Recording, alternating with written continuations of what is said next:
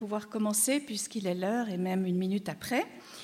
Je vais introduire la conférence du chanoine Olivier Roduit, qui est bibliothécaire et archiviste de l'abbaye de Saint-Maurice. Il a bien voulu accepter de venir nous parler du grand anniversaire qui est célébré en cette année 2014-2015. Je pense qu'il ne vous a pas échappé que l'abbaye de Saint-Maurice fête ses 1500 ans d'existence. Et Monsieur le chanoine Reduit a bien du travail avec toutes les festivités qui jalonnent et qui vont jalonner cette année jubilaire. Donc je le remercie tout particulièrement d'être venu aujourd'hui et je me réjouis, comme vous tous sans doute, de l'entendre parler de cet important événement. Nous connaissons tous l'abbaye de Saint-Maurice, en tout cas en ce qui me concerne, depuis toute petite fille, et sans doute pour certains d'entre vous, c'était une étape sur la route du Valais avant la construction de l'autoroute. On admirait la silhouette du clocher se détachant devant l'imposant défilé de rochers. Je vous rappelle que le nom de Saint-Maurice était Agone, qui vient de Akaono, qui signifie rocher en celte. On allait parfois assister à un office et on se laissait emporter par le chant grégorien, ou alors on allait écouter un concert d'orgue du chanoine Athanasiades. Et bien sûr, nous avons tous entendu parler du fameux, du prestigieux collège de Saint-Maurice dont la réputation va loin à la ronde. L'abbaye de Saint-Maurice, c'est un lieu où souffle l'esprit depuis 1500 ans et il fait partie, à nous tous, de notre patrimoine culturel et spirituel depuis toujours. Mais en fait, que savons-nous de l'abbaye de Saint-Maurice? Savons-nous par exemple que c'est le plus ancien monastère d'Occident occupé sans interruption depuis 1500 ans?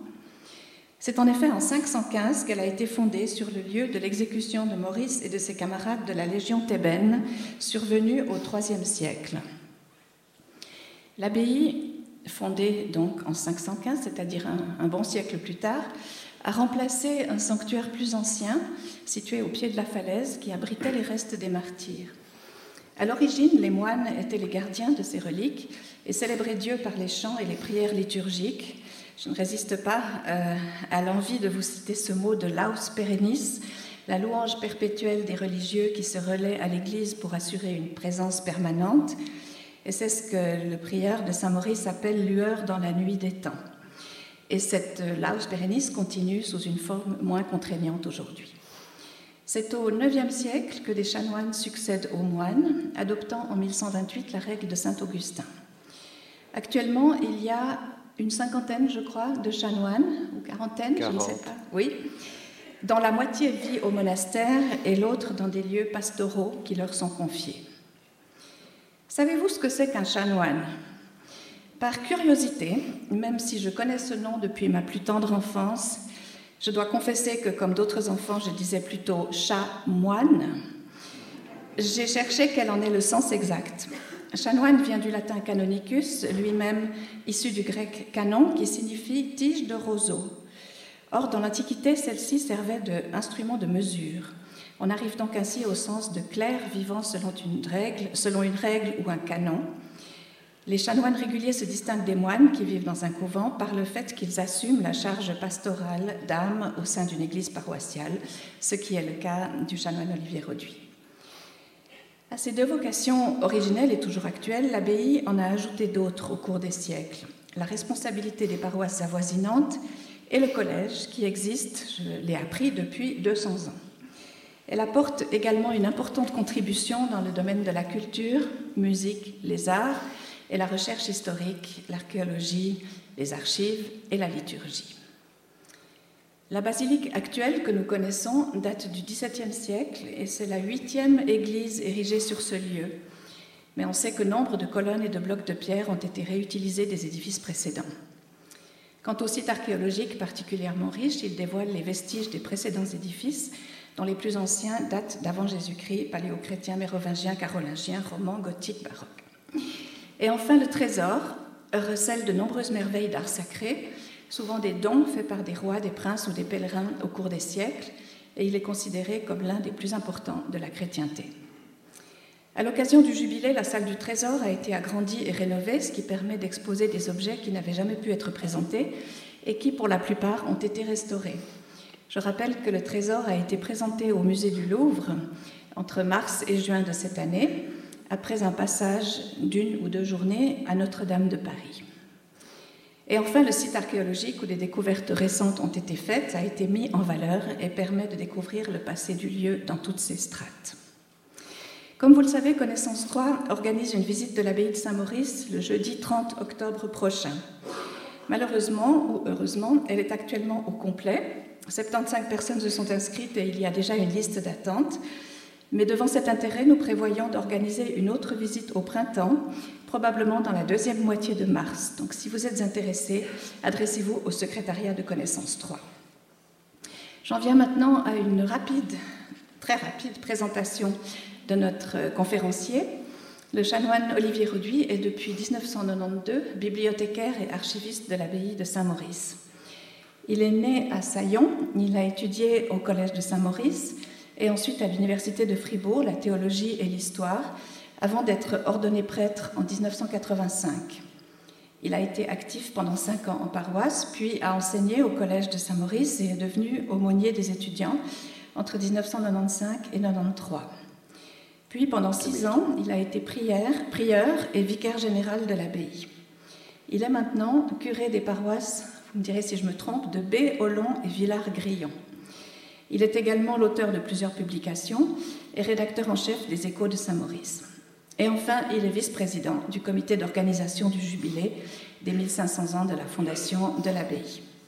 C'est vous dire combien son emploi du temps est chargé et même surchargé. Nous lui sommes d'autant plus reconnaissants d'être parmi nous aujourd'hui. Avant de lui donner la parole, ce que je vais faire dans une demi-minute, je vous signale qu'à la sortie sur le, vestiaire, au vestiaire, il y aura euh, une publication sur l'abbaye de Saint-Maurice qui est vendue au prix de 12 francs et d'autres publications que M. le chanoine va vous montrer qui seront, elles, gratuites. Je vous remercie et je donne la parole au chanoine.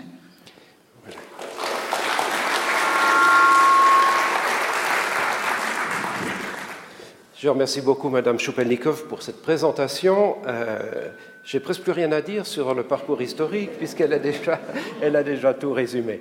Mais nous allons quand même essayer de faire un, petit euh, parcours de, trois quarts d'heure dans le cadre justement de ce jubilé de ces 1500 ans de notre abbaye qui nous amène beaucoup de festivités. Nous avons vécu dernièrement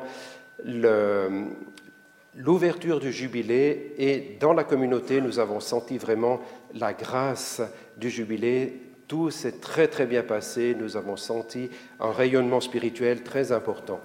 Je sens un petit sifflement. Vous le sentez aussi hein C'est peut-être l'autre micro qu'il faudra l'éteindre. Est-ce que mon collaborateur Albert est dans la salle? Il faudra le faire venir si jamais. Voilà, c'est bon.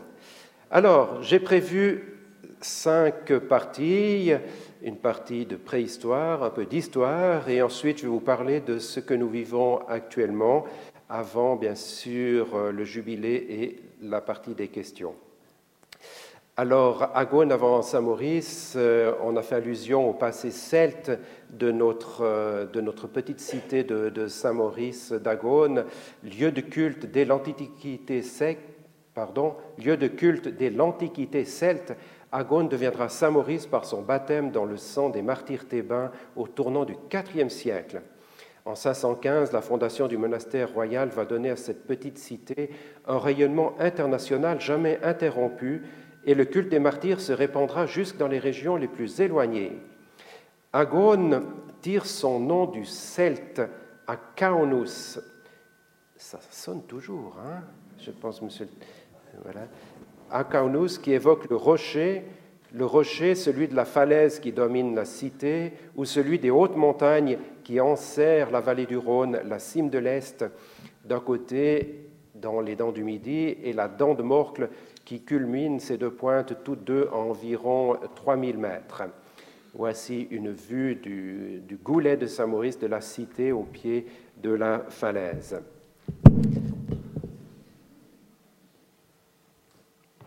La cluse que le Rhône s'est créée entre ces montagnes devint, bien sûr, le passage obligé pour tout voyageur désirant traverser les Alpes par le col du Grand Saint-Bernard, col appelé aussi autrefois dans l'Antiquité le mont Joux, Mont Jovis, mont de Jupiter. Et au Ve siècle, Saint Eucher de Lyon décrit comme suit le lieu du martyr de Saint Maurice et de ses compagnons, et c'est probablement la plus ancienne description de la petite cité d'Agone. Agone est à environ 60 000, en réalité 120 km de la ville de Genève, et distant de 14 000, il écrit, ce qui correspond à 25 km, de la tête du lac Léman dans lequel se jette le Rhône. La tête du lac, c'est le Chablais, bien sûr. Ce lieu lui-même est situé dans une vallée entre les montagnes des Alpes où les voyageurs découvrent devant eux une voie resserrée et austère, car le Rhône, minant les rochers à leur base, laisse à peine aux passants un chemin praticable. Mais les gorges, une fois franchies, on découvre tout à coup entre les pentes rocheuses des montagnes une plaine assez spacieuse. Je m'excuse, mais mon euh, confrère Albert, est-ce qu'il est dans la salle? Sinon, il faudrait le faire entrer parce que je lui ai demandé de venir. Pas qu'il reste juste dehors, s'il vous plaît. Merci beaucoup. Je vais parler un petit peu maintenant après du passé celte, de l'époque euh, romaine. Lorsque les Romains colonisent le pays vers 15 avant Jésus-Christ, ils découvrent à Agone le village gaulois des Nantuates, une des quatre tribus celtes citées par César dans la guerre des Gaules. Et la collection d'inscriptions lapidaires conservées à l'abbaye permet, permet de saisir quelques éléments de l'organisation d'Agone dans l'Antiquité. Ce petit peuple des Nantuates, eux, rendaient un culte à une divinité qui apaisait et pacifiait, divinité que les Romains reprennent à leur compte lorsque l'ancien Doumvir Titus Vinelius Vegetinus dédie un hôtel, cet hôtel, à Deo Sedato, comme vous voyez écrit sur la première ligne. Il y a d'autres euh, divinités qui sont vénérées là, euh, les divinités aquatiques des nymphes, comme le dit cet hôtel dédié à Nymphis Sacrum, des divinités qui sont bien-être indigènes. Et à Agone, il y avait toute une opération commerciale, puisque on prélevait dans cet endroit un impôt qui correspondait à 2,5% de la valeur des marchandises. On prélevait la statio acanensis 40 galliarum, une taxe, donc la 40e gauloise, comme c'est écrit sur cet hôtel, hein, la 40e des Gaules. Donc, on imposait 2,5% de la valeur des marchandises. Alors cet hôtel, de même que celui que je vais présenter tout à l'heure, ont été élevés par des esclaves impériaux chargés de la perception de cet impôt. Ici, c'est Montanus qui dédie cet hôtel à Mercure, comme écrit à la première ligne, le dieu romain des marchands et des voyageurs, en l'honneur duquel il a fait reconstruire un temple alors en vétusté. Et puis Amaranthus, mot grec qui signifie l'amarante, la plante, ou l'immortel, élève cet autel avec sa femme Kélidone, joli nom, hein, puisque ça signifie en grec l'hirondelle, en souvenir de sa défunte fille Achaonensia. Ils avaient appelé leur fille Agonoise tout simplement. Et cet autel montre aussi que ce monsieur Amaranthus s'occupait de prélever l'impôt de la quarantième des Gaules. Et j'en arrive maintenant à l'événement qui a marqué de manière euh, incroyable l'histoire de cette petite cité d'Agone à la fin du IIIe siècle. Les dates ne seront jamais possibles de, quand les établissent avec certitude. À la fin du IIIe siècle, le massacre de la Légion thébaine va donner à la terre d'Agone un éclat nouveau.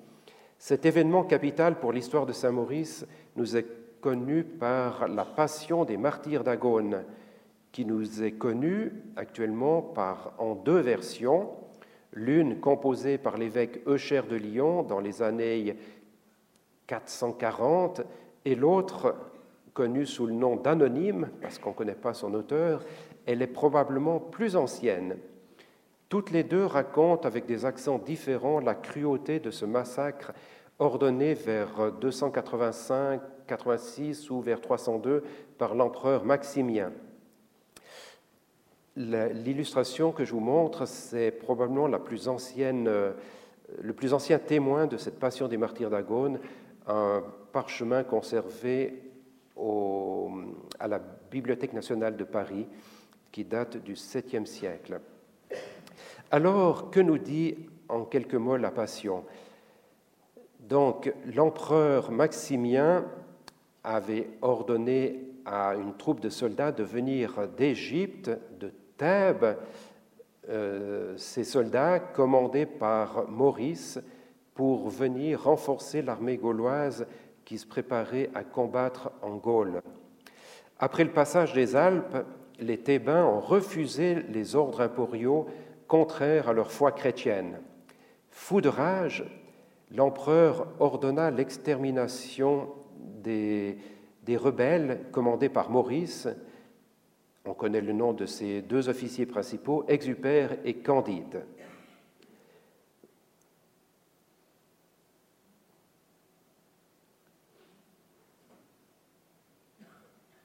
Voici euh, les vitraux de, de la basilique de Saint-Maurice qui nous montrent avec euh, beaucoup de, de force et de couleur le massacre. Vous voyez les yeux exorbités de cet homme. Chaque fois que je passe devant ce vitrail, je ne peux m'empêcher à ce qu'ont vécu les, les, soldats américains qui ont combattu en Irak et qui rentrent complètement traumatisés. Et puis, euh, tous ces événements ne sont pas sans nous faire penser à ce que vivent aujourd'hui encore combien de centaines et de milliers de chrétiens dans euh, le, Moyen, euh, le Moyen-Orient aujourd'hui. Voilà pour cette scène du martyr d'Agone, donc vers les années 300. Vers 380 intervient un personnage dont on ne connaît pas grand-chose, si ce n'est son nom, euh, Theodorus Episcopus Octodurensis, Théodore Théodule, le premier évêque du Valais, qui euh, est connu pour avoir participé au concile d'Aquilée en 371. C'est lui, d'après la Passion des martyrs, qui a été relevé les reliques de Saint Maurice nous avons là une des deux, seules représentations que je connaisse de cet événement pour les déplacer au pied de la falaise, à l'endroit où se trouve actuellement l'abbaye. Donc ça, c'est une des parties du triptyque de Saint Théodule qui date du, du début ou de la fin du XVIe siècle, qui se trouvait jusqu'à qu'il y a quelques années dans la, basilique de Valère et qui maintenant a été entièrement restauré et qui se trouve, je ne sais pas trop où, il a été présenté dans une exposition l'année passée à Sion. Alors, puisque je parle de Saint-Théodule et de sa première basilique, quelques dias sur lesquels je vais passer très rapidement parce que ce n'est pas le propos de m'attarder trop sur euh, l'archéologie, pour vous montrer la complexité euh, des lieux.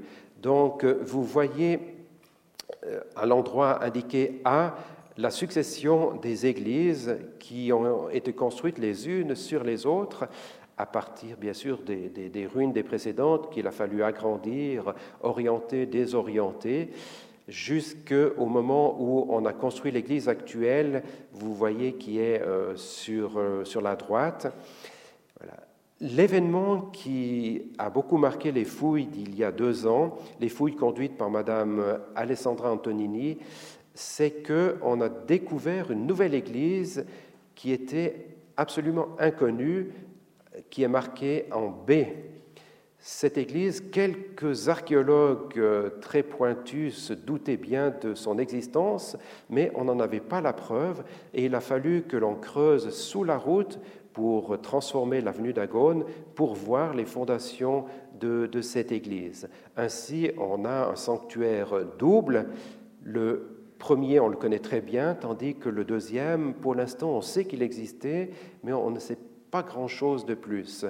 Ce qui a été sensationnel aussi, c'est la découverte de ce, grand bâtiment qui est marqué en B, c'est un, local de réception, un bâtiment royal immense qui fait à peu près 500 mètres carrés, qui servait certainement de résidence ou de lieu de réception des rois au début du, VIe siècle. En C, au centre, se trouve l'ancien baptistère, un bâtiment construit sur la cuve baptismale elle-même qui date de la fin du IVe siècle. Enfin, voilà, je profite pour faire de la publicité pour le volume, le petit fascicule d'Archéothéma. C'est expliqué avec un petit peu plus de détails. Euh, vous pourrez lire tout cela. Mais pour l'instant, je vous montre ce que cela pouvait donner au début du, VIe siècle. Donc, on voit en fond l'église euh, de, de Saint-Sigismond, la deuxième église à droite qu'on vient de découvrir, et en dessous, la fameuse grande salle de, réception royale. Voilà. Et maintenant, une dizaine de diapos pour faire l'histoire des lieux. Tout d'abord, à l'époque, euh, au début du IIIe siècle plutôt, il y a une nécropole euh, celtique ou, romaine sur laquelle on construit un mausolée au deuxième quart du IVe siècle qui devient un oratoire au cours du IVe siècle. Et voici la première église construite par Saint Théodule, donc vers les années 380. Je vais très rapide, excusez-moi, mais enfin voilà. Euh, au début du 5e siècle, on a grandi encore. Au 6e siècle, c'est l'époque de la fondation de l'abbaye. Il faut un cœur plus grand pour la présence des moines. À la fin du 6e siècle, une nouvelle transformation qu'on voit à peine. Au 8e siècle, on a grandi encore et puis surtout on désoriente euh, l'Église. Le chœur qui se trouvait au premier plan actuellement est à l'autre extrémité de, l'Église. Au XIIe siècle, on construit le clocher, qui, enfin la tour romane. On construit des bâtiments tels qu'ils, euh, plutôt au XVIIe siècle, on doit construire une nouvelle église, celle qui est actuellement encore en utilisation, qui a été transformée parce que les anciennes églises se trouvaient au pied des rochers et les chutes de rochers, les incendies ont nécessité le déplacement de ce sanctuaire, euh, les textes disent, dans les prés de l'abbaye. Et puis, on voit là une illustration du complexe abbatial tel que le montre la gravure de Mérion de 1653.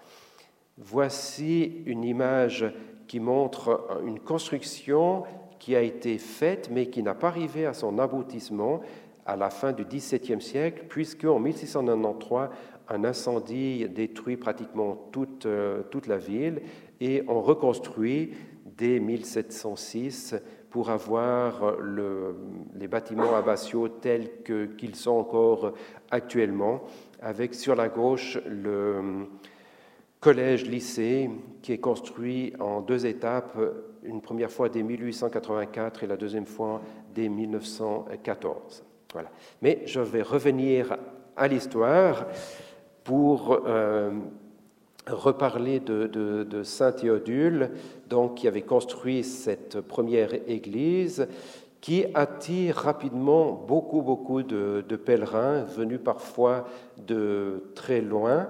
Ceux-ci répandent largement le culte des martyrs à travers toute la Gaule et jusqu'en Germanie, et des églises très éloignées obtiennent des reliques, ainsi Tours, Angers ou Vienne. À Saint-Maurice, des locaux sont aménagés pour le logement du personnel au service de la basilique et pour l'accueil des pèlerins. Il y a une petite communauté qui, vit là. Euh, Acône, au début du VIe siècle, devient un des centres religieux du pays des Burgondes, et c'est tout naturellement que le roi Sigismond, enfin plutôt le futur roi Sigismond, converti de l'arianisme à la foi catholique, y oriente sa piété. Sur les conseils des évêques Maxime de Genève et Avite de Vienne, il fonde un monastère sur le tombeau des martyrs et le dote très richement. Cette gravure-là, que l'on a découverte pas bien longtemps, montre le roi Sigismond ordonnant de bâtir cette église. très curieux. Le 22 septembre 515 a lieu l'inauguration solennelle en présence de rois, de hautes personnalités politiques et de nombreux évêques du monastère d'Agone.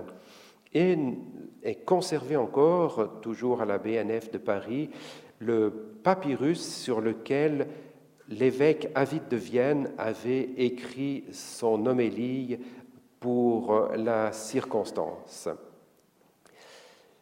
Et Avide, pardon, Saint-Sigismond introduit la laus perennis, la louange perpétuelle, ce qui veut dire que 24 heures sur 24, plusieurs groupes de moines se relayent pour la prière sans interruption sur le tombeau de Maurice et de ses compagnons. Nous connaissons un petit peu ces groupes de, moines, en particulier celui qui a été placé sous l'autorité d'Hymnemode, qui devient finalement le premier abbé de Saint-Maurice. Euh, cet hymnemode était arien et s'est converti au catholicisme, et celui-ci est d'origine burgonde et non issu de l'aristocratie gallo-romaine. Ainsi, Sigismond, désirant faciliter la conversion de ses compatriotes ariens, Sigismond le présente en exemple et lui confie l'importante responsabilité de diriger la fondation du monastère euh, d'Agone. Ce monastère devient une sorte de monastère national burgonde. Les moines, comme je le disais, sont organisés en plusieurs groupes qu'on appelait des tourmets, des tourmets qui se succèdent donc pour euh, le, chant des psaumes en, alternance avec les offices normaux de, la prière chorale, des lots, des, des vêpres, par exemple. On ne sait pas exactement jusqu'à quelle période ce système de la Laus Perennis a existé, mais probablement jusqu'à la fin du Xe siècle, où des donations sont faites en l'honneur de l'une ou l'autre de ces tourmées, de ces groupes de moines. Dans le hall central de l'abbaye se trouve cette inscription au centre de laquelle il y a cette petite pierre, et cette pierre, c'est l'épitaphe de l'abbé Hymnemode, qui est mort à la mi-janvier 516, comme nous le dit son épitaphe, après avoir euh, dirigé le monastère pendant huit mois, ce qui nous fait dire que le monastère a probablement commencé dès le mois d'avril 515. Il a commencé, mais il a été solennellement inauguré le 22 septembre 515. Le 22, septembre étant depuis toujours la fête patronale de Saint-Maurice. De l'époque de la fondation, nous conservons très certainement des objets de culte, des reliquaires, ainsi ce vase de sardoine qui, euh, dans sa partie en sardoine, date du 1er siècle avant Jésus-Christ, mais la partie euh, émaillée date du début du, du VIe siècle et probablement que cet objet a été offert à l'abbaye à l'occasion de sa fondation. Alors je ne vais pas beaucoup parler du trésor aujourd'hui, puisque, on nous l'a dit tout à l'heure, il y aura une visite à Saint-Maurice euh, à, la, à la fin du mois, et c'est à cette occasion-là que vous aurez l'occasion de voir tout cela en détail. Les nouvelles constructions ordonnées par le roi Sigismond sont achevées par euh, l'abbé Ambroise qui succède à Hymnemode dont je viens de parler. Euh, et c'est lui qui est considéré dans l'historiographie abbatiale comme le premier abbé euh, Saint Ambroise qui est représenté ici au centre vous voyez qu'il a un rouleau sur lequel c'est écrit Laos Deo, la, la louange de, Dieu. Alors la vie des premiers abbés d'Agone nous est connue justement par un texte qui a été découvert au XVIIe siècle, qui s'appelle justement La vie des abbés d'Agone, qui évoque euh, ces premiers siècles de, de, de l'abbaye, avec ces moines qui s'adonnent jour et nuit aux louanges divines afin d'imiter la cour céleste des anges. Il y a sur la gauche la représentation de Saint Séverin qui est un personnage dont on a la peine à savoir s'il a vraiment existé. Enfin, il y a une vie de Séverin qui existe, mais il y a beaucoup de problèmes avec euh, l'authenticité de, cette vie. De cette période date aussi un passage de l'histoire des Francs de Grégoire de Tours qui mentionne l'existence d'une école à Saint-Maurice. Et le personnage de droite, c'est Saint Amé, Amatus, le premier ermite qui vécut Enfin, c'était un moine d'Agone qui, après quelques années, se réfugie dans la solitude au milieu de la falaise de, Saint-Maurice. Et il y vit trois ans avant d'être appelé dans les Vosges, où il sera le premier abbé de Remiremont, où il instaure aussi la Laos Pérennis. Et depuis lors, le sanctuaire de Notre-Dame-du-Cé est associé à son souvenir depuis plus de 1400 ans. Et lorsque vous voyagez depuis le Valais en direction du canton de Vaud le soir, on voit bien dans la falaise, depuis l'autoroute, ce sanctuaire éclairé. Et j'ai retrouvé ici la plus ancienne gravure connue de Saint-Amé, qui est l'œuvre de Raphaël Sadeler, d'après une peinture de Martin de Vos de la fin du XVIe siècle. Saint Amé pris près de son oratoire au milieu de la falaise. Le rocher que le démon a fait tomber est arrêté dans sa chute par la prière de l'ermite. Un corbeau lui vole son pain et renverse son pot d'eau. Sur la droite, le frère Bérin, Bérinus, pompe de l'eau. On devine plus haut la représentation de l'abbaye d'où était sorti Saint Amé. Et puis, il y a une inscription latine dessous, dont je vais vous lire la traduction parce que ça vaut la peine. Ô Saint-Amé, un infernal corbeau te dérobe ton pain. Quant à toi, tu te réjouis de pouvoir avoir faim plus longtemps. Tu tiens suspendu en l'air une masse qui tombe, car les rochers eux-mêmes obéissent aux saints hommes. Voilà, on attribue bien sûr beaucoup de miracles aux saints et en particulier à ce Saint-Amé pour lequel j'ai une grande vénération, puisque j'ai d'ailleurs écrit l'histoire du sanctuaire de Notre-Dame-du-Cé. Voilà.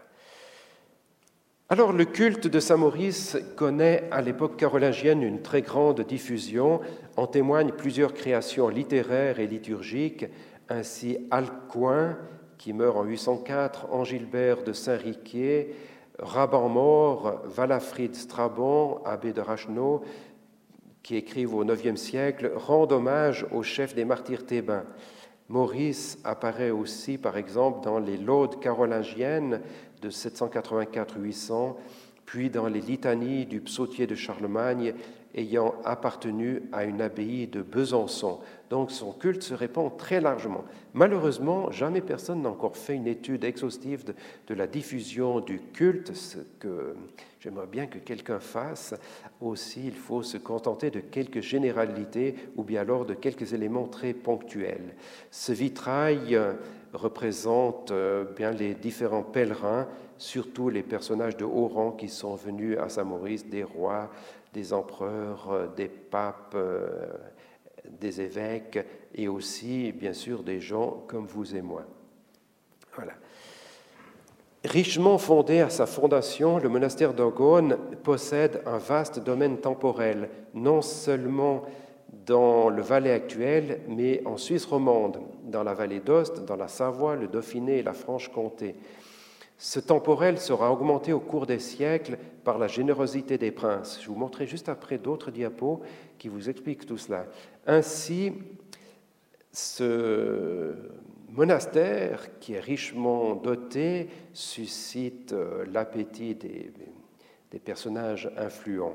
Vers 730 apparaît à la tête du monastère un abbé commandataire laïque, le duc Norbert, qui est abbé de 730 à 740, placé sans doute à la tête du monastère par Charles Martel.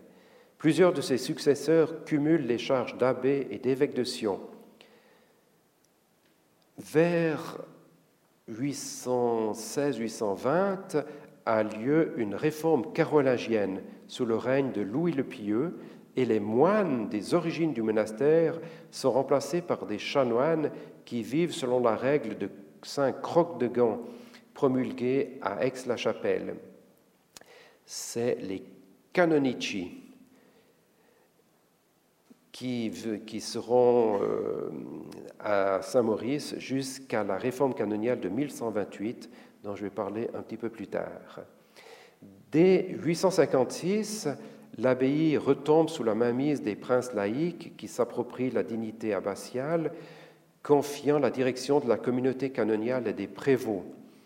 Saint-Maurice sert dès lors de chapelle palatine au roi de Bourgogne et c'est là que Rodolphe, abbé laïque dès 872, fonde en 888 le second royaume de Bourgogne.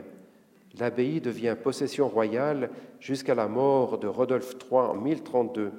Le monastère tombe alors aux mains de la maison de Savoie pour un, siècle encore. Il y a bien longtemps, j'avais essayé de faire euh, la liste de toutes les possession à différents titres de l'abbaye que j'ai représenté sur cette carte. Alors, ce n'est pas très très précis, euh, ce n'est pas valable pour plusieurs siècles, mais ça donne quand même une idée du rayonnement de Saint-Maurice, pour autant que les choses soient attestées. Voilà, si on éloigne un petit peu la perspective, on voit qu'il y a des tas de possessions du monastère dans toute la Suisse romande. Si j'éloigne encore, je vois que ça va un petit peu plus loin jusqu'au nord de la France, euh, jusqu'en Italie. L'abbaye a eu la responsabilité au Moyen Âge de deux prieurés en France, un à Semur en Auxois et puis l'autre à Senlis au nord de Paris. J'en reviens à l'histoire avec en 1128 la réforme canoniale, c'est-à-dire que les chanoines adoptent la règle de Saint Augustin ici une représentation la plus ancienne que nous ayons de la règle de, Saint Augustin. Alors, cette réforme canoniale, elle est le fruit d'un long processus de plus d'un siècle qui a été mis à jour il n'y a pas bien longtemps par le professeur Laurent Ripard, co-auteur, co-directeur de l'histoire de l'abbaye que l'on est en train de, de préparer. Tout se passe grâce à l'abbaye de d'abondance en Haute-Savoie voisine. Alors, une partie des religieux d'Agone avaient quitté leur monastère pour aller mener une vie plus sévère, plus régulière dans cette nouvelle abbaye d'abondance.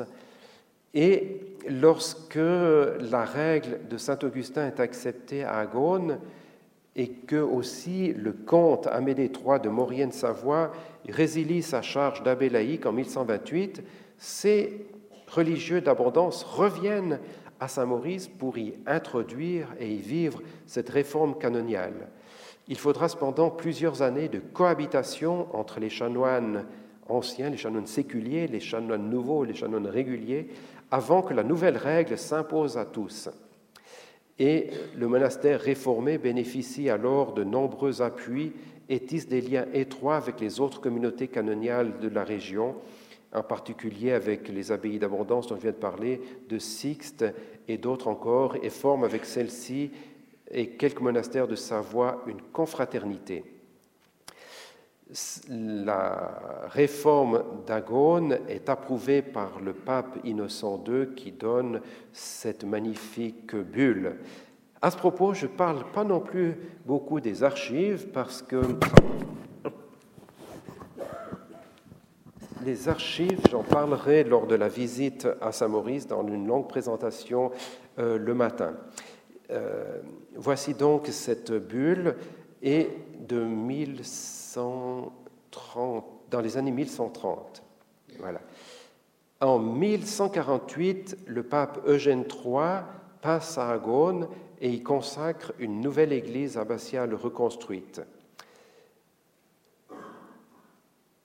Plusieurs reliquaires datent de cette période. Certains sont fabriqués sur place, d'autres sont offerts par de prestigieux donateurs. Et il faut citer ici le long abbatiat de l'abbé Nantelme de 1123 à 1158, qui est un personnage très important et très. C'est une grande personnalité. Il développe le culte des martyrs aussi, le 22 octobre 1225, il retire les reliques d'une crypte souterraine pour les placer dans une chasse dans l'église elle-même. Et cette chasse, c'est celle que vous voyez représentée ici, la chasse qu'on appelle de l'abbé Nantelme, et sur le bandeau du sommet du toit, une inscription rappelle qu'on a inauguré justement cette chasse le, 22 octobre, le 26 octobre 1225. Alors de nombreuses églises sollicitent des reliques du chef de la légion thébaine. Nantelme doit s'engager à ne plus les distribuer car elles deviennent de plus en plus rares. Et c'est normal, j'ai réalisé ça il n'y a pas bien longtemps, que beaucoup d'églises, de, monastères demandent à Saint-Maurice des, reliques parce que c'était considéré comme une source incroyable. En effet, d'après la tradition, il y a eu 6666 martyrs à Agone. Ça fait une réserve inimaginable de reliques. C'était normal qu'on s'intéresse beaucoup. Mais on s'intéressait tout particulièrement aux reliques du chef de la Légion, et c'est ainsi donc que, Nantelme, au début du XIIIe siècle, doit dire maintenant on n'est plus restrictif pour donner des reliques.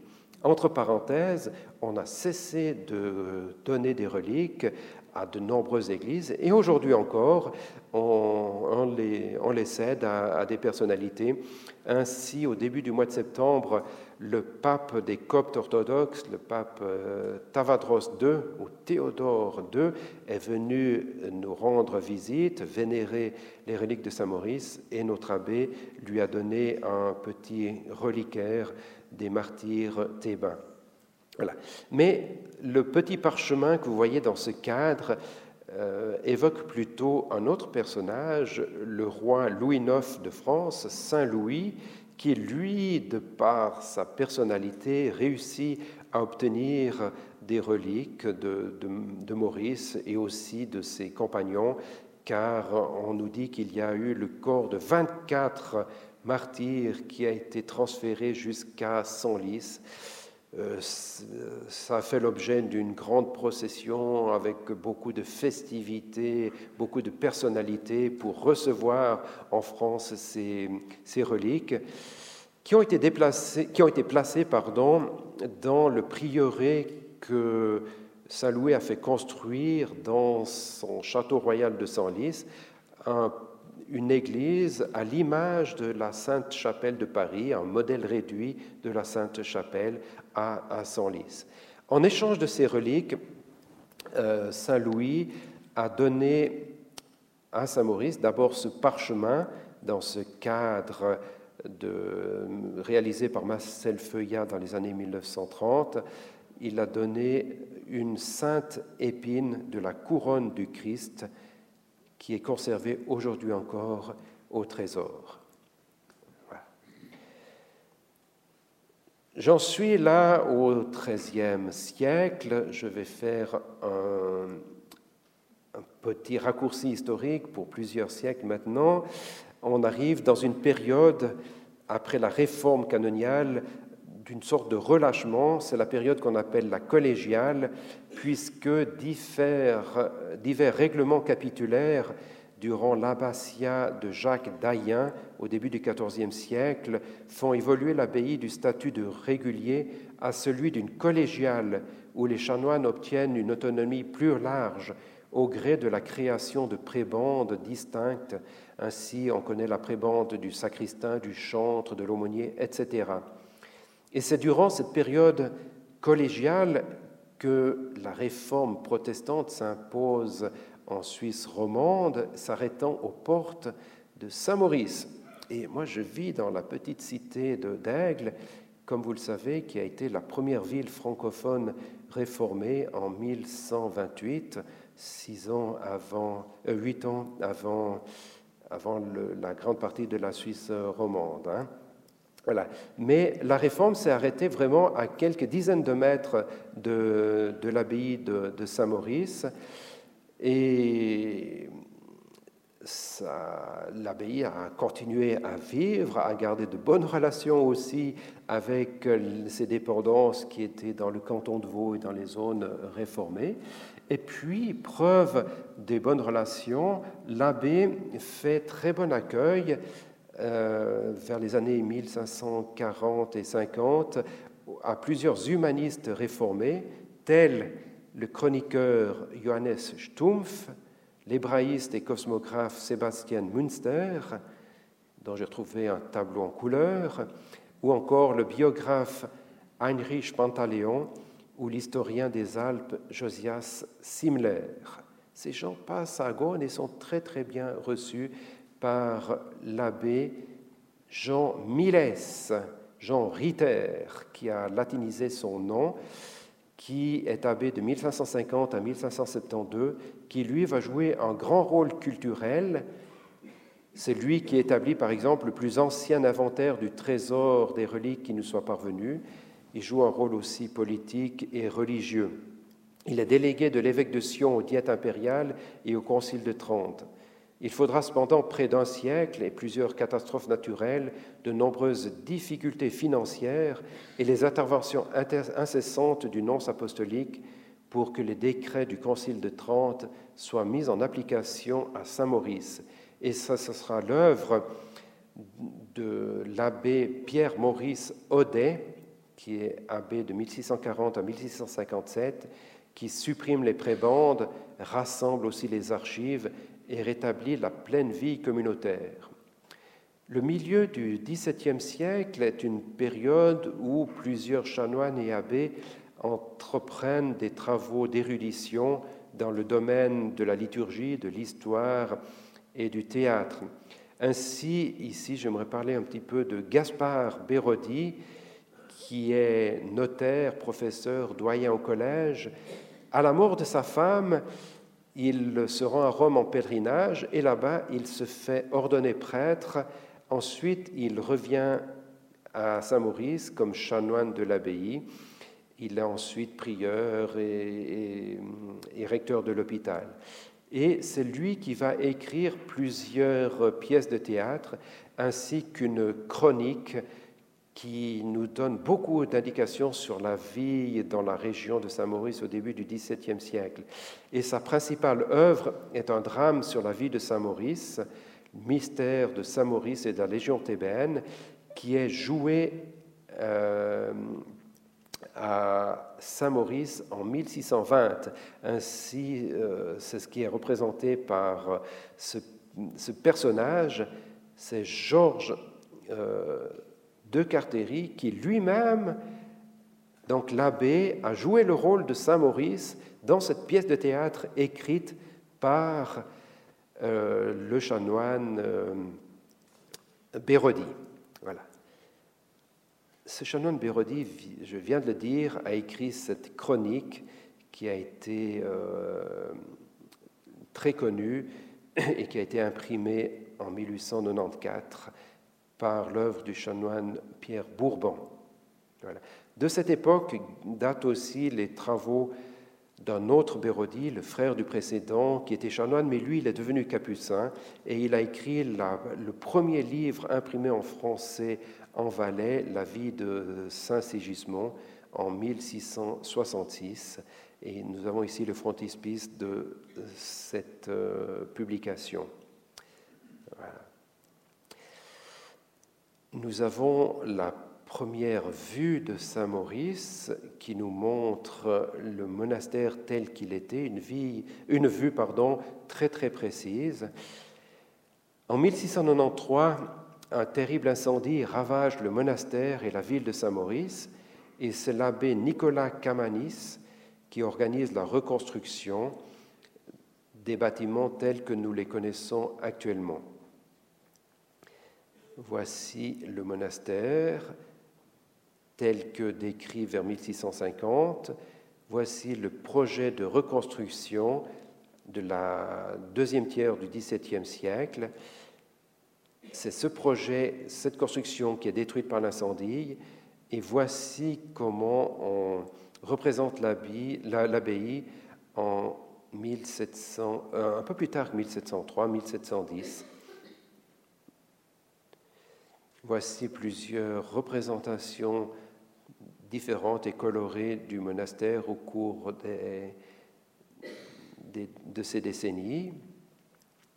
Et puis, le titre de cette gravure, c'est marqué Collège et pensionnat de Saint-Maurice, alors que pour ceux qui connaissent les lieux actuellement, ils voient qu'il n'y a ni le collège ni le pensionnat actuel sur cette gravure. Pourquoi? Par contre, il y a le train qui, passe par là depuis vers 1850.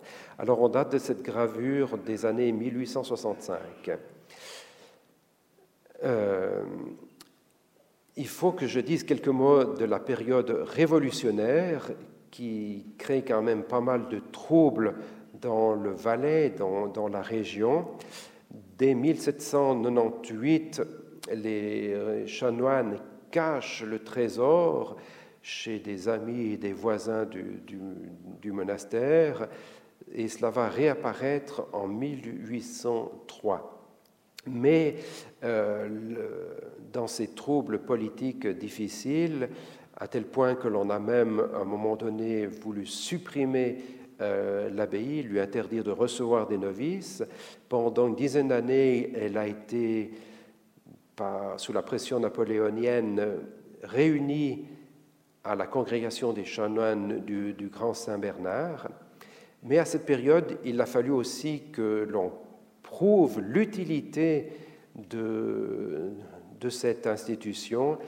Ainsi, l'abbaye a dû prendre à sa charge l'école qui se trouvait en ville, à laquelle elle contribuait déjà depuis des décennies, pour fonder le collège de Saint-Maurice, qui est inauguré dans les murs eux-mêmes du monastère. Euh, géographiquement, ça se trouve dans l'aile nord, là au pied de la tour que vous voyez représentée à cet endroit. Voilà. Donc, depuis 1806, euh, le monastère de l'abbaye dirige ce collège de, Saint-Maurice. Les troubles politiques continuent en Valais euh, au début au milieu du XIXe siècle. Ainsi, par exemple, le Sonderbund a des conséquences très importantes pour les institutions ecclésiastiques du Valais qui doivent payer la dette de guerre imposée au canton catholique. Ainsi, euh, l'abbaye, comme d'autres institutions, doit vendre beaucoup de propriétés. Euh, le monastère a dû céder, par exemple, la grande propriété que l'on appelle aujourd'hui l'abbaye de Sala entre Olon et Bé, des territoires du côté de, Vouvry, l'abbaye de, de Vétro euh, et d'autres domaines agricoles.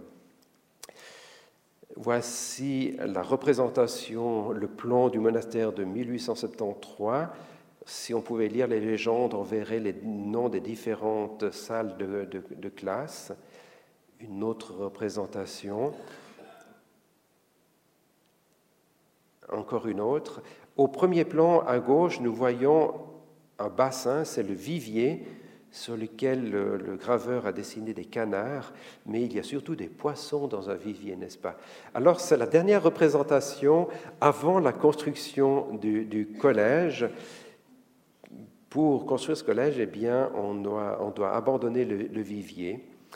Vous voyez que le collège a d'abord une aile centrale, et puis ensuite, à la partir de 1914, on met les deux ailes centrales et on surélève ce bâtiment pour qu'il trouve la dimension actuelle.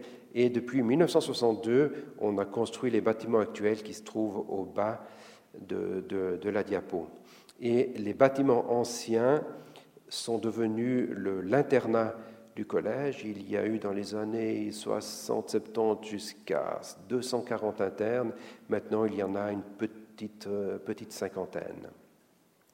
Voilà. Je reviens un petit peu en arrière pour parler du premier abbé qui est devenu évêque vers 1840, justement dans cette période un peu troublée. Euh, de l'histoire valaisanne et de l'histoire de l'abbaye, le pape Grégoire XVI élève l'abbé Étienne Bagnoux et ses successeurs au titre d'évêque de Bethléem. Et ce titre a été porté par les abbés de Saint-Maurice jusque à Monseigneur Allaire, qui donne sa démission en, 1870, en 1970 pardon, pour des raisons d'âge. Par contre, son successeur, Monseigneur Salina, n'a pas été nommé euh, évêque, dans les premiers temps de son abbatiat. C'est seulement après une vingtaine d'années qu'il a été nommé évêque titulaire des monts de Mauritanie. Notre abbé actuel est euh, tout simplement abbé, il n'est pas, pas, évêque. Dans la deuxième partie du XIXe siècle et au tournant du XXe siècle, nos chanoines et l'abbaye s'engagent dans la création d'œuvres sociales qui aboutiront à la création de deux communautés religieuses féminines.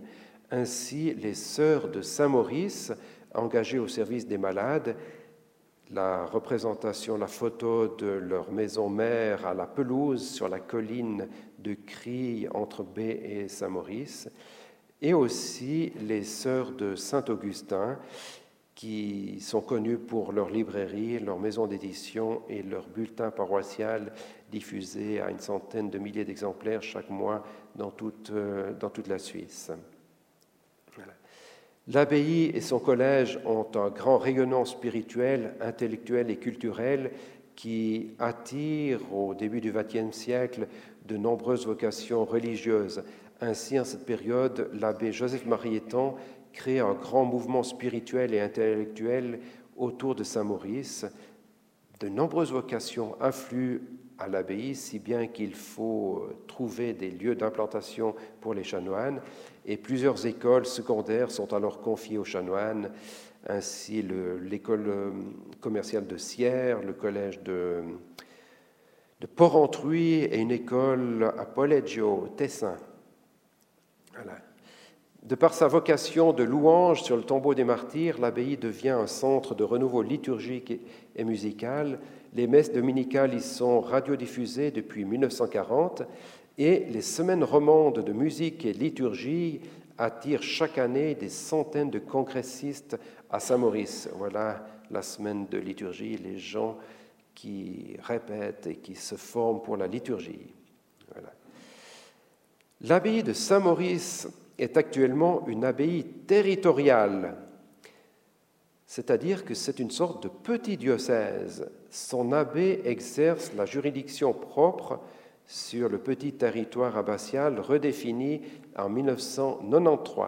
Ça, c'est la représentation euh, du, depuis 1933, mais actuellement, c'est un petit peu plus petit, c'est la zone dans la région de, de Saint-Maurice il y a cinq paroisses qui sont confiées actuellement à, l'abbaye. La paroisse de Salvan, de Finhaut, de Verneilla, de Saint-Maurice et la paroisse elle-même de l'Abbatiale.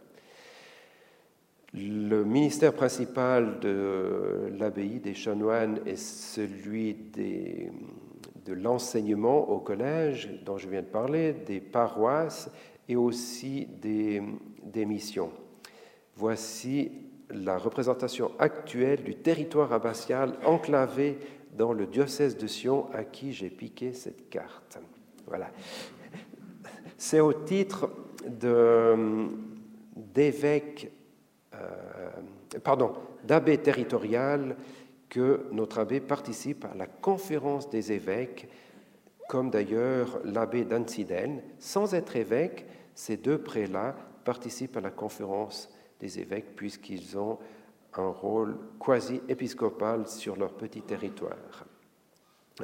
Les missions furent une préoccupation importante de l'abbaye dès 1854 avec un essai infructueux en Algérie d'où nous avons quelques, deux images de la maison qui leur a été confiée, puis la belle réussite de la mission du Sikkim en Inde où une quinzaine de religieux travaillèrent de 1934 à 1994 au pied du Kanchenjunga sur ces collines. Il y a actuellement deux diocèses qui ont été fondés par les chanoines et qui vivent de leurs propres ailes là-bas. Et on a construit des églises selon l'architecture locale. Depuis quelques années, la mission étant toujours une préoccupation de notre monastère, on patronne aujourd'hui la communauté des Augustiniens de Saint-Maurice, une congrégation canoniale en fondation dans le diocèse de Kananga au Congo RDC. Et le jeune Albert qui m'accompagne est en formation dans cette communauté. Voilà. Euh, un confrère vit actuellement au Kazakhstan depuis une dizaine d'années où il est vicaire général de l'archidiocèse d'Astana, de la capitale. Voilà. Aujourd'hui, j'arrive à la dernière dia de mon histoire. L'antique abbaye de Saint-Maurice regarde son passé et son avenir comme des dons de Dieu. Humble et fragile, elle désire, avec la communauté des croyants et des hommes et des femmes de bonne volonté, célébrer son jubilé des 15 siècles de son existence ininterrompue. Tous les jours depuis 1500 ans, la prière des religieux de Saint-Maurice s'est élevée en ce lieu vers le Créateur. Puisse cette action de grâce quotidienne sur le tombeau des martyrs Maurice et ses compagnons se poursuivre aussi longtemps que Dieu le voudra.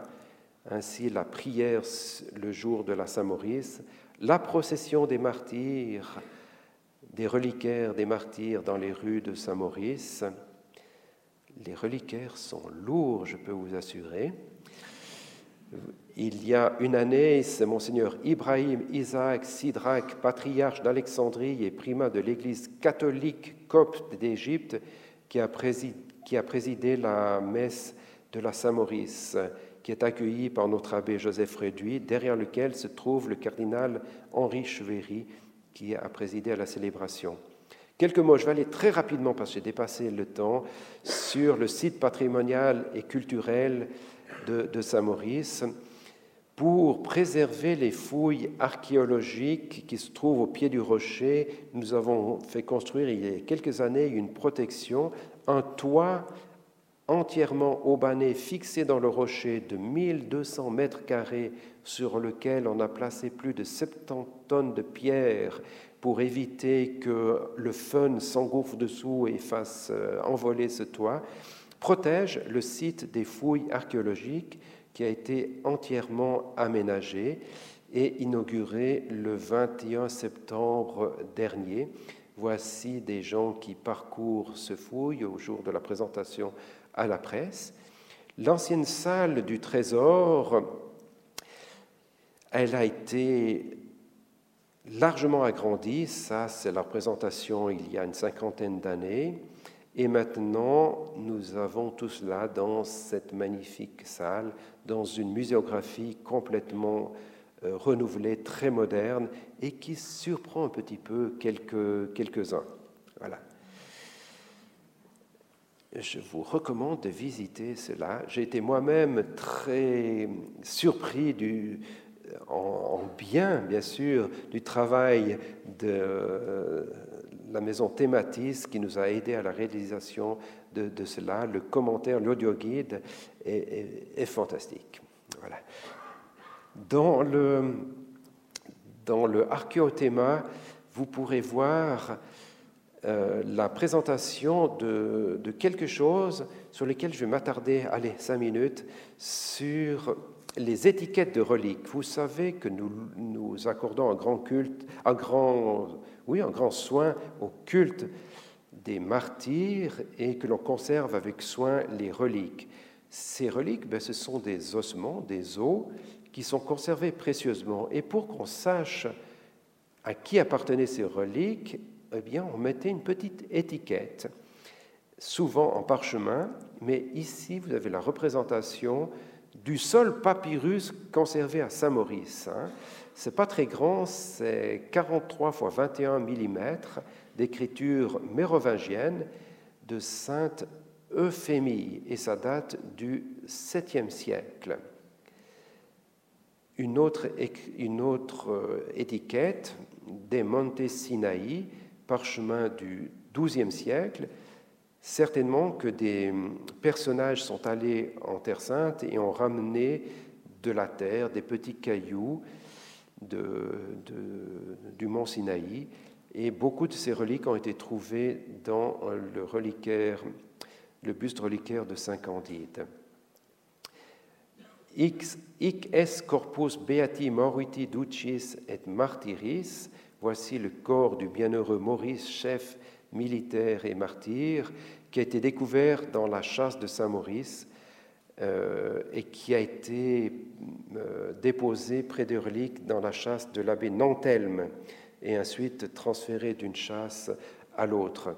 Malheureusement, on a sorti les reliques et des reliquaires dans les au début du XXe siècle, et puis on n'a pas pu les remettre à leur place, ce qui est malheureux parce qu'on a d'une certaine manière perdu l'originalité de certains reliquaires, pas de tous, de certains reliquaires, mais on a par contre la chance de voir maintenant ces petits bouts de parchemin, ces petites étiquettes, ainsi par exemple des reliques de Saint-Pierre, probablement des reliques qui nous viennent du, du Vatican. Voilà. Et puis, ces reliques, elles étaient elles-mêmes emballées dans des tissus, dans des tissus euh, souvent précieux, et puis précieusement euh, emballées et conservées dans des reliquaires, ce qui permet aux spécialistes actuels de l'étude des tissus anciens de voir la couleur originale de ces euh, tissus. Ainsi, je vais vous montrer quelques, quelques quelques textiles. Par exemple, cette soierie du, du 9e siècle, c'est un tissu de 16 sur 13 cm avec euh, des,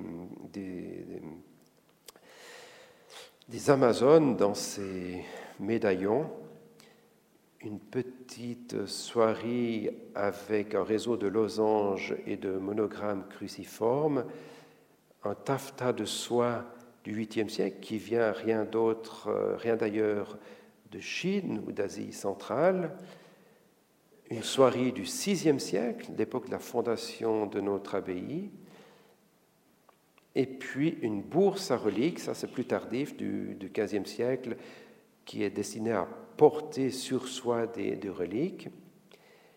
Et puis, euh, voilà, une soirée du 10e siècle qui vient d'assez loin tout de même, hein, de Byzance. Et puis encore quelque chose de très curieux, une coiffe en soie bleue qui est destinée à protéger le crâne de Saint Candide. Cela date du XIIe siècle et probablement confectionné à Saint-Maurice. Cela a été retrouvé dans le buste reliquaire de, Saint Candide cela a été sorti dans les années 60, au début des années 60. On a remis dans ce buste une majorité de reliques, mais on a sorti quelques euh, petites reliques secondaires et quelques textiles qui seront exposés sous peu à Saint-Maurice dans la salle du Trésor. Vous voyez que ce reliquaire, il a été démonté et à l'intérieur de cette âme en bois, il y a une cavité dans le crâne dans laquelle se trouvent toutes ces, toutes ces reliques. Voilà.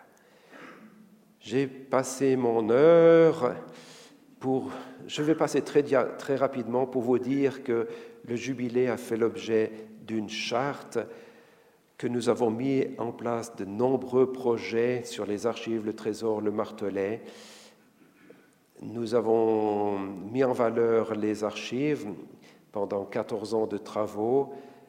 Nous avons aussi mis en place un atelier de restauration du trésor et des fouilles archéologiques, ce que je viens de, dont, je, dont je viens de parler.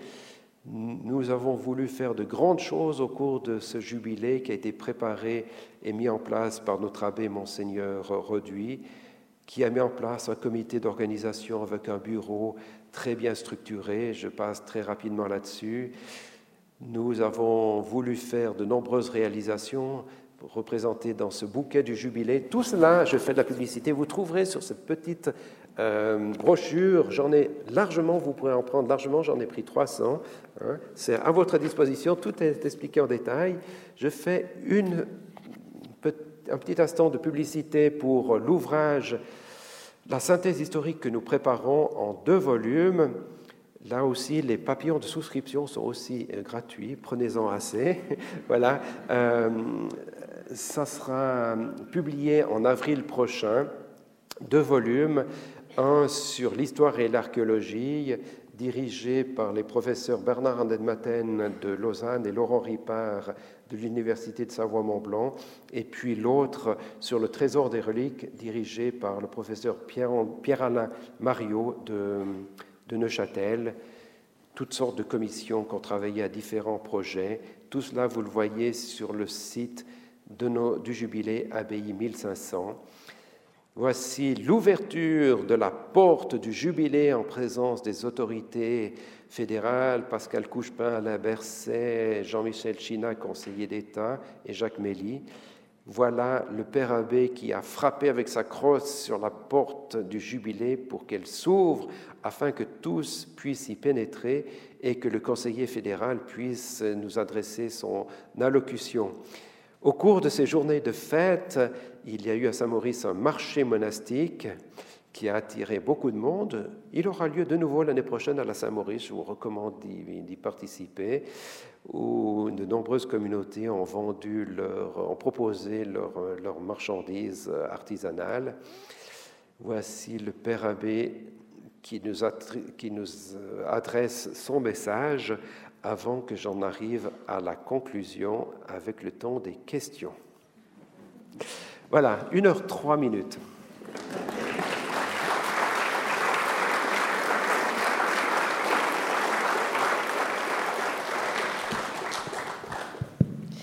Je vous remercie infiniment, Monsieur le chanoine. C'était une joie de vous écouter dans ce grand parcours à travers le temps et l'espace.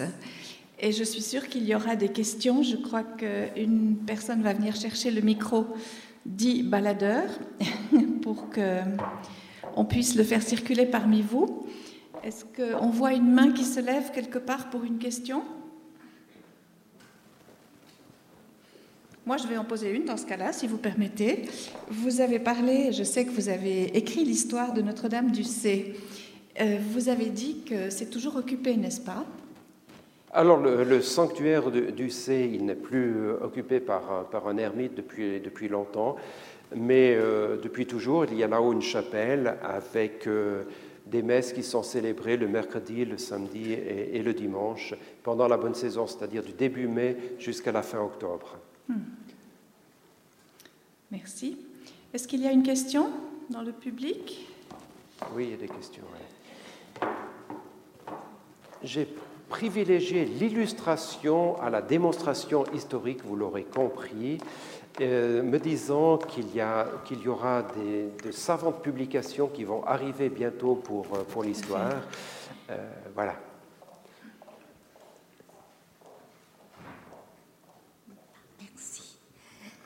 Pourriez-vous, s'il vous plaît, préciser brièvement en quoi la règle de Saint Augustin diffère de celle de Saint Benoît qui me semble être plus répandue dans les communautés d'Europe occidentale que celle de Saint Augustin?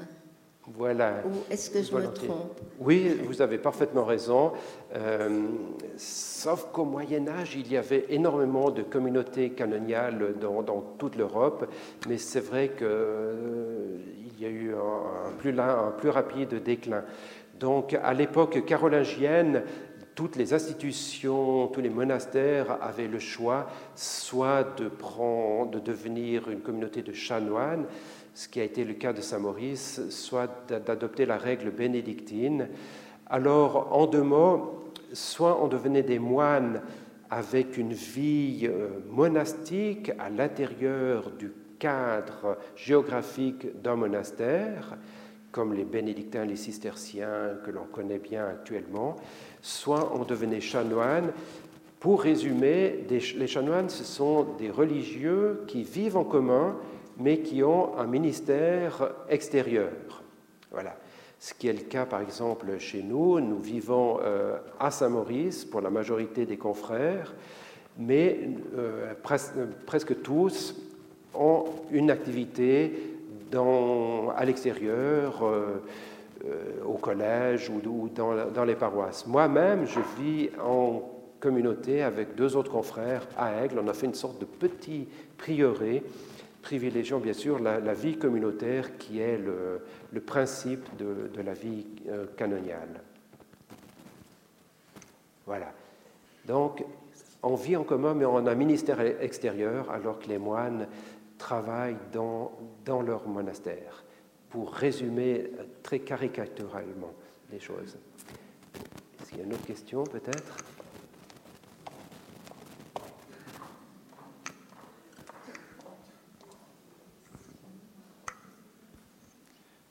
Voilà.